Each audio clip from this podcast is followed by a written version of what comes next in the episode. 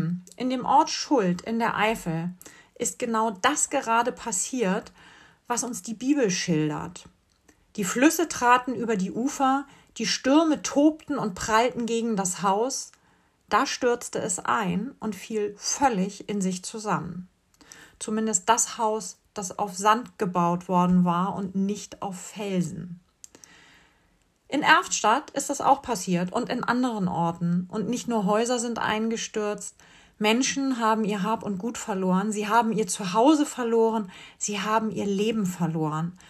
Da wurden Hoffnungen, Träume und Wünsche einfach weggespült. Da wurde Leben einfach weggespült. Und natürlich hat es dann auch nicht lange gedauert, bis versucht wurde, irgendjemandem die Schuld für die Katastrophe zu geben. Den Meteorologen, die angeblich nicht früh genug gewarnt hätten, dem Katastrophenschutz, der angeblich nicht früh genug reagiert hätte, und sogar den dummen Anwohnerinnen und Anwohnern selbst, die ihre Häuser ja woanders hätten bauen können. Das, was in diesen Überflutungsgebieten passiert ist, ist wirklich dramatisch. Es ist eine Katastrophe. Eine Katastrophe, die im wahren Leben passiert. Das ist kein Gleichnis, das Jesus erzählt, um etwas deutlich zu machen. Und deshalb finde ich das, was da passiert ist, umso eindrücklicher, um zu verdeutlichen, wie wichtig es ist, dass wir die Worte befolgen, die uns gesagt sind.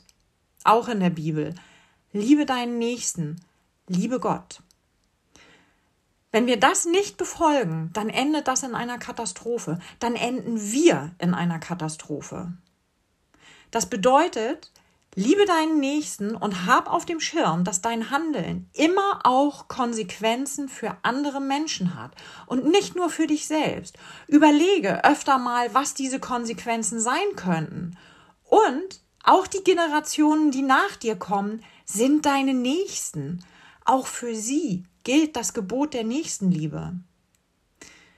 Das bedeutet auch, liebe Gott und bringe seiner oder ihrer Schöpfung Wertschätzung entgegen. Sei dankbar für das, was dir mit der ganzen Schöpfung geschenkt ist. Und vor allem vergiss nicht, die Schöpfung mit allem, was darin ist, ist dir anvertraut. Du trägst Verantwortung dafür.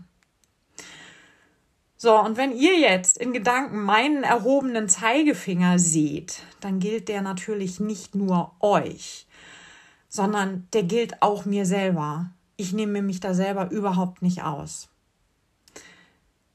Die Katastrophe, die uns droht, wenn wir Jesu Wort nicht befolgen, das ist nicht die Hölle. Die Katastrophe ist, dass wir die Welt kaputt machen und dass wir damit auch uns kaputt machen. Es gibt da so eine schöne Hörspielreihe vom NDR mit dem Namen Neues aus Stenkelfeld.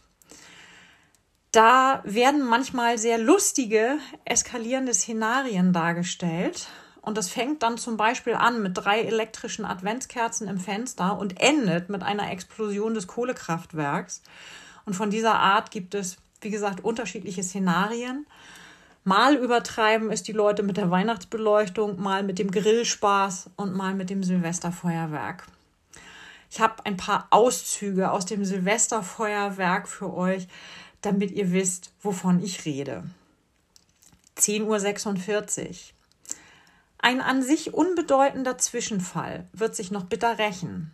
Nachdem sie in einem Stallgebäude ihres Kleingartens die Kaninchen versorgt hat, entreißt ein Windstoß der Rentnerin Erna B. die Schuppentür, die mit vernehmlichem Knall hinter ihr zufällt. Von nun an überschlagen sich die Ereignisse. 10.48 Uhr. Der vermeintliche Erstschlag aus der Nachbarschaft trifft den Familienvater Fred S. völlig unvorbereitet. In einer viel zu flachen Flugkurve startet sein hastig gezündeter Raketensatz Cape Canaveral, dessen Werbeaufdruck eine Zündung, sechsmal Sternenzauber unterwegs sein Versprechen hält. Ein Sternenzauber findet mit unglücklicher Präzision den Weg in einen Lüftungsschacht der Bäckerei Bröhrmeier.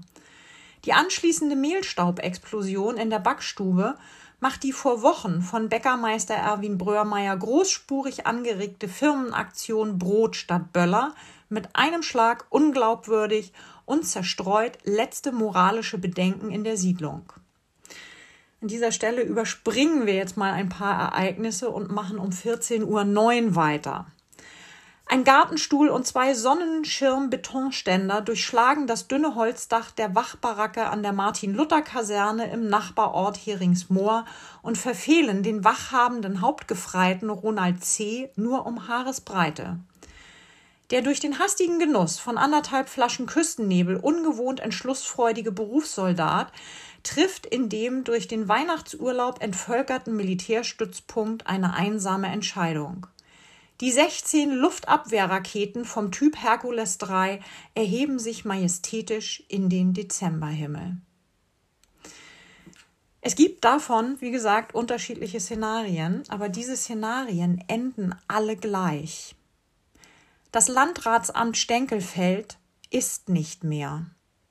Oder das Gewerbegebiet Stenkelfeld ist nicht mehr. Oder Weite Teile des Industriegebiets Sottrop sowie der Rangierbahnhof Höcklage sind nicht mehr. Wenn wir die Worte Jesu nicht befolgen, dann droht uns genau das. Der Planet Erde ist nicht mehr. Die Menschen sind nicht mehr. In der Bibel steht vieles, was uns dabei helfen soll, miteinander klarzukommen Jesus gibt uns viele kluge Dinge mit auf den Weg, die uns helfen sollen, die Welt zu einem liebevolleren, friedvolleren Ort zu machen. Diese Worte sollen dabei helfen, Leben zu erhalten, unser Leben zu erhalten.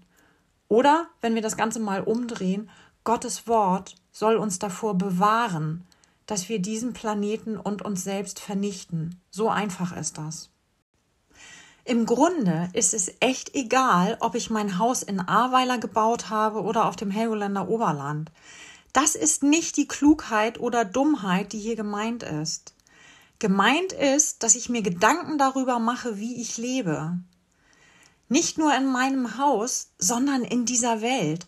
Gemeint ist, dass ich mir Gedanken darüber mache, was mein Denken und mein Tun für Konsequenzen hat. Denn wenn ich mir darüber keine Gedanken mache, und wenn ich mein Handeln nicht entsprechend danach ausrichte, dann wird alles weggespült. Träume, Wünsche, Hoffnungen und das Leben.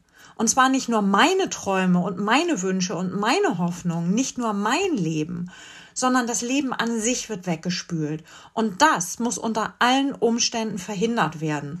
Durch uns, durch mich. Denn bei mir fängt es an. Noch bin ich und noch kann ich was tun. Amen.